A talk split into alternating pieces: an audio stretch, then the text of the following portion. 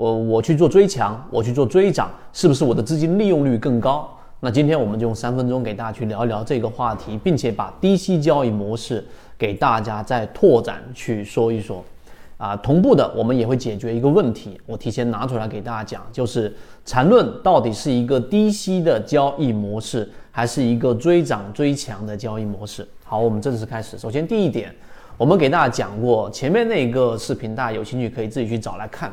低息交易模式为什么是我们散户交易者成功概率比较高的交易模型呢？主要的源自于一个交易心理，也就是说，我们对于得到的这一种感受的喜悦。和失去同样东西的这一种痛苦，后者是前者的三倍、五倍甚至十倍以上。因此，你去做追涨追强加仓的动力是远远弱于去做下跌过程当中的补仓。所以，这个心理啊，我们在上一个视频已经讲过了。这是第一点。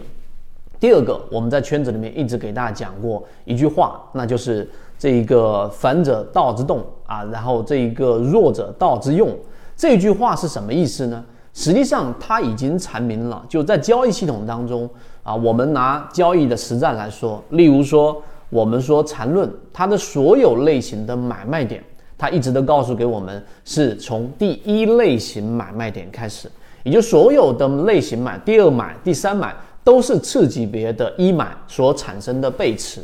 这是第一个，我们告诉给大家，缠论为什么是一个低息的交易模式。第二个，你要知道。在缠论的交易系统当中啊，它到底是让我们去不断的追涨追强，去找那一些连续创新高的标的，还是告诉给我们在下跌盘整、下跌盘整的这种过程当中去做介入呢？如果你去深入的了解，或者在圈子里面把我们交付给大家的十八节的这一个航线内容简单的过了一遍，你会非常的清楚。啊，这一个禅中说禅的结论就是，我们在这么多的交易的这一个方向啊里面去做选择，最主要的这一种操作方向就是找下跌盘整下跌的。为什么？因为趋势中完美。因为当一个标的走的是下跌盘整下跌的过程当中，如果在次级别上它形成了一个背驰。也就是说，股价创新低，但 MACD 没有创新低，或者是用其他的方式来判断它的量能下跌的量能衰竭了。那么这种情况之下，它只有几种走势呢？第一种 V 型反转，第二种下跌盘整下跌所衔接的一个是 V 型反转，第二个是形成盘整，对吧？第三个就是盘整下跌。所以在这个过程当中，它实际上只有 V 型反转和盘整这两种走势。所以，当你在下跌的次级别背驰的介入点买入的时候，它如果不形成 V 型反转，对吧？它形成一个盘整，那好，那这个盘整有可能是上行，有可能是下行，所以盘整就果断的离场。这是第二点。所以缠论很清楚的告诉给我们，在交易过程当中，散户根本就不适应或者不适合去做这种高位的追涨跟追强。回复到一开始我们所说的各位的评论，我们都会去看。是不是资金利用率更高啊？理论上想象中是这样的，但实际交易过程当中，你可以去各个论坛里面去看，大部分以短线追强打板的交易模式当中去做交易的，可能百分之九十九点九的人是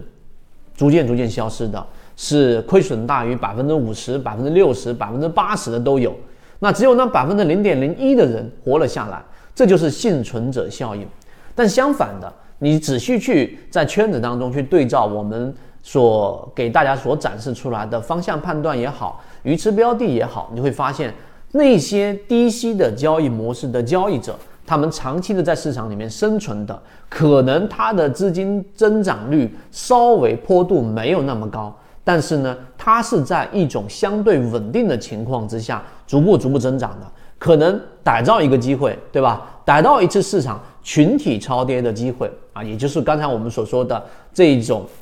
弱者道之用。我们应该是从弱的方向去寻找机会，而不是去啊，可能被西方思维所影响到的强者恒强。在交易当中，我们总认为强者恒强，强者恒强，总是寻找强者的机会。但实际上，这个方向在圈子当中，我们认为成功率并不是最高的。所以第二个视频，如果你认真去思考之后，还会有更呃深层的一个意义啊和这一个内容在里面。但是呢，我们依旧告诉给大家，如果你是市场里面的小白，我们说入门须正，你一定是要以一个正确的姿态进入，你会在交易的这件事情上更加顺遂。那我们给大家所提供的这样的一个方向，那就是低息交易模式。好，今天讲这么多，希望对各位来说有所帮助，和你一起终身进化。